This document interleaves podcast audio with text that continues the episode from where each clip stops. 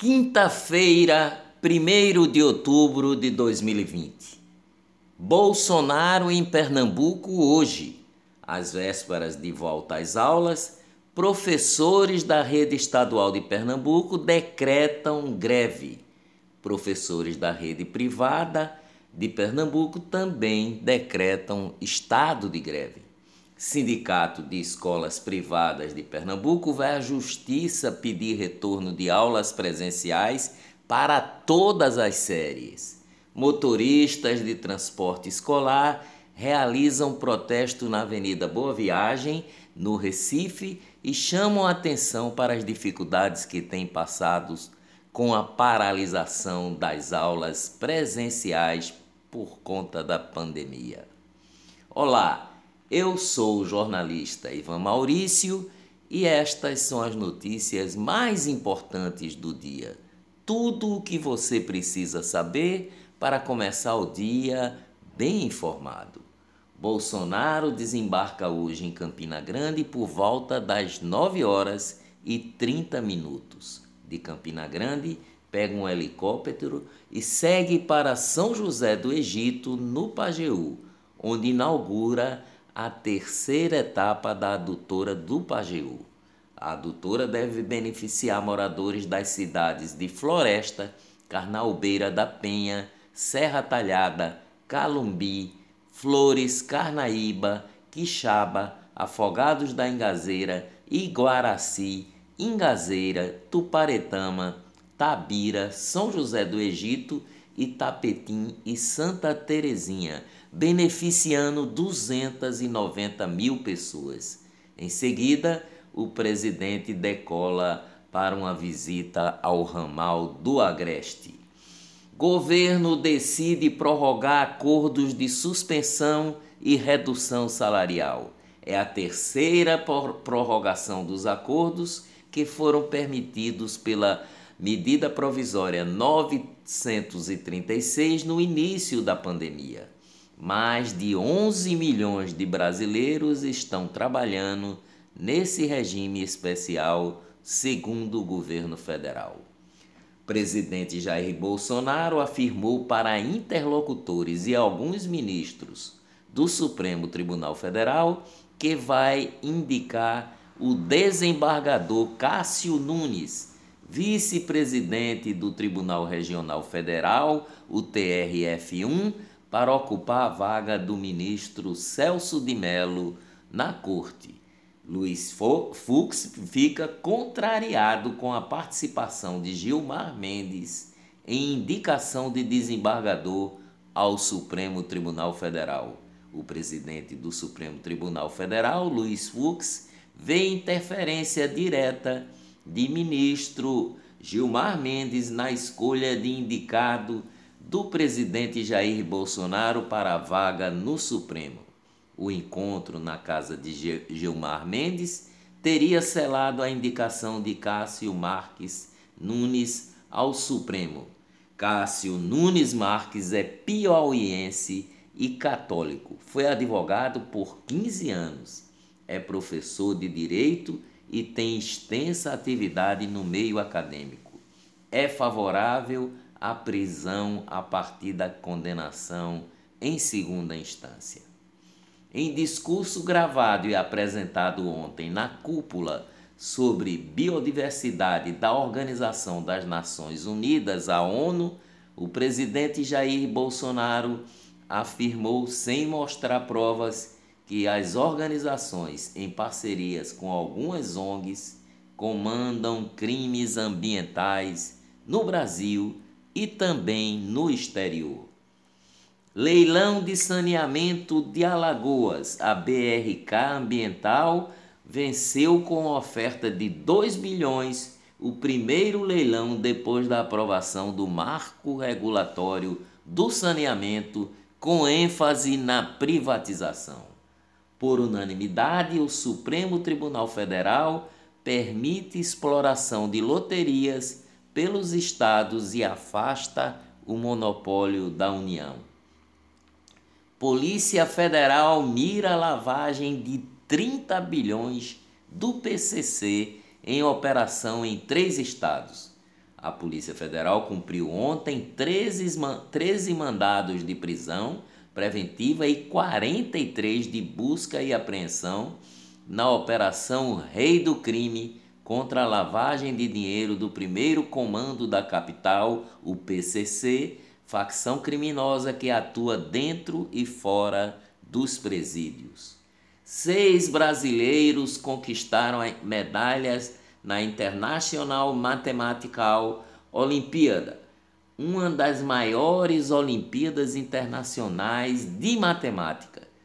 O pernambucano Pedro Gomes, estudante de 18 anos, foi o único a levar a medalha de ouro. Jornalista Boris Casoy, de 79 anos, foi demitido da Rede TV.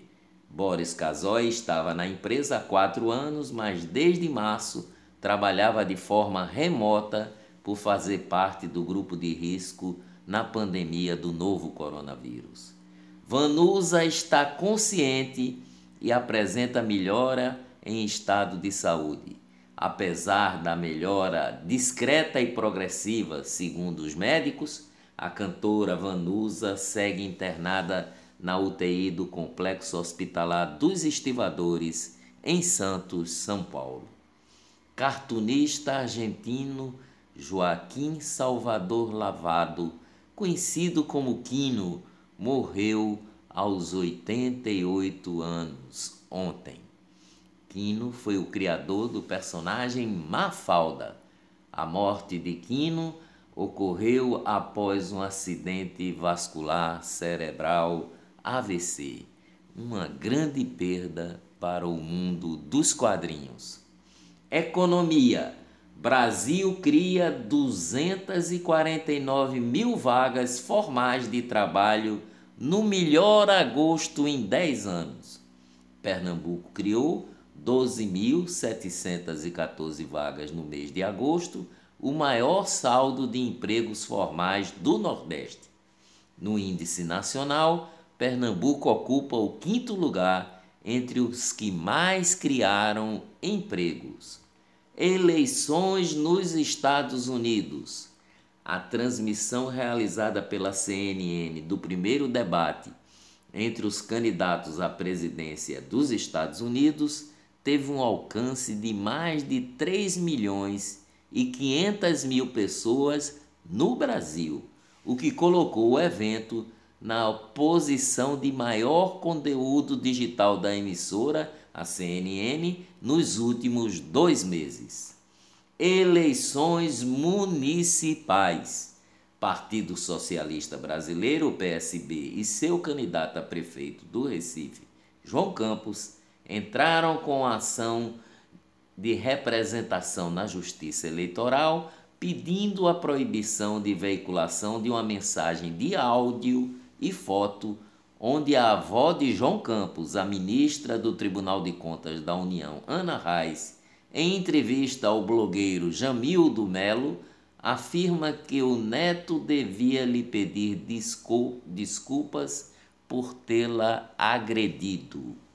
Coligação Mudança Já, formada por Podemos e Cidadania, da qual tem a, a candidata a prefeita a delegada Patrícia Domingos, do Podemos entrou ontem com uma ação investigatória eleitoral contra a propaganda ilegal, segundo ela, em material oficial da Prefeitura do Recife.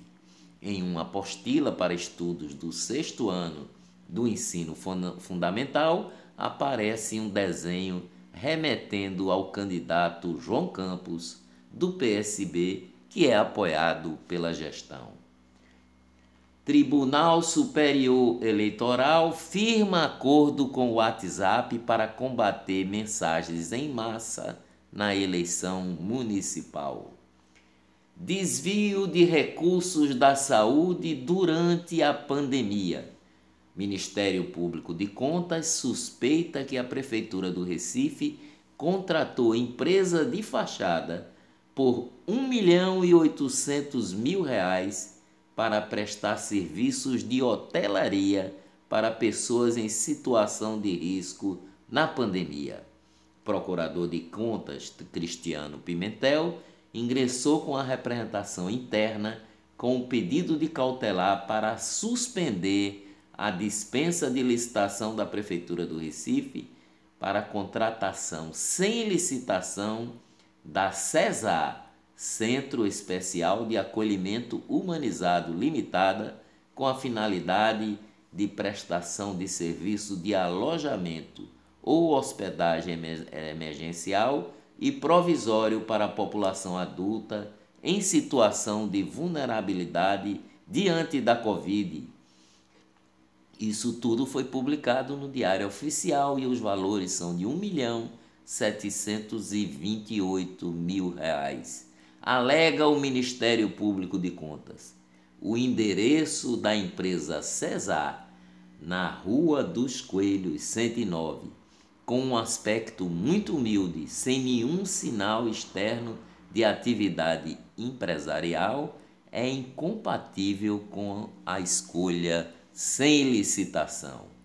Governador de Santa Catarina, Carlos Moisés, do PSL, e outros dois ex-integrantes do governo estadual são alvos de uma operação que cumpre mandados de busca e apreensão por supostas fraudes em licitação na área da, da saúde.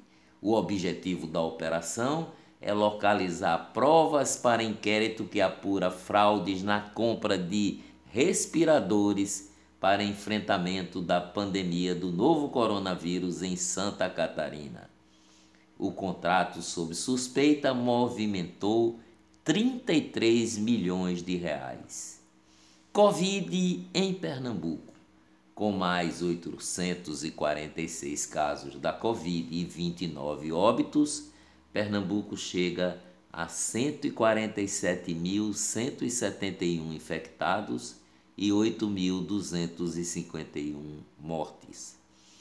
Do total de 29 mortes registradas ontem, 21 aconteceram entre os dias 5 de maio e 25 de setembro. Setembro teve o menor registro de óbitos por coronavírus em Pernambuco nos últimos cinco meses. 128.102 pacientes foram recuperados da Covid em Pernambuco. Escola devem retomar aulas presenciais entre 8 horas e 8 horas e 30 para fugir do horário de maior movimento de ônibus. As aulas vão começar um pouquinho mais tarde, dia 6, se for resolvido este impasse da greve dos professores. A retomada ocorrerá inicialmente para as turmas do terceiro ano do ensino médio de forma opcional. Ministério Público de Pernambuco se reúne com secretarias estaduais de saúde e educação e o Sintep, que é o Sindicato dos Professores, para verificar as condições sanitárias do retorno gradual às aulas presenciais. Governo de Pernambuco também anunciou que mais 58 cidades poderão ter festas, cinemas, teatros e maior capacidade em bares e restaurantes a partir da próxima segunda-feira. Covid no Brasil. O Ministério da Saúde registrou ontem mais de 1.031 mortes por Covid. Outros 33.413 casos da doença foram também registrados ontem.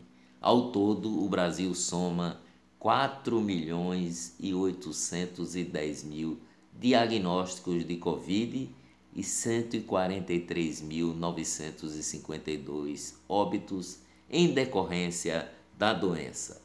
Média móvel de mortes por Covid no Brasil fica abaixo de 700 pelo oitavo dia seguido. 4.135.088 pessoas foram recuperadas da Covid no Brasil. Tribunal de Justiça autoriza retorno presencial das aulas da rede privada no Rio de Janeiro nesta quinta-feira. Covid no mundo. Senado da Itália suspende atividades após casos de Covid. Sem nenhum caso de Covid-19, o campeonato chinês de futebol quer aumentar públicos em jogos. Agora, as boas notícias sobre o combate ao coronavírus. Pesquisa realizada por cientistas da Universidade dos Estados do Colorado, nos Estados Unidos, a, Estados Unidos analisou como cães e gatos domésticos respondem à Covid-19. Ao descrever como os animais desenvolvem sua resposta imune, os autores sugerem que os gatos podem servir de modelo para os estudos sobre vacinas contra o novo coronavírus. Governo de São Paulo assinou contrato para a compra de 46 milhões de doses da Coronavac, a potencial vacina contra a Covid-19 desenvolvida pela farmacêutica chinesa Sinovac, em conjunto com o Instituto Butantan de São Paulo. O governador João Dória anunciou que a vacinação pode começar em 15 de dezembro e disse que a população de São Paulo será uma das primeiras do mundo a ser vacinada. Dias melhores virão, com certeza. Até amanhã, bem cedinho.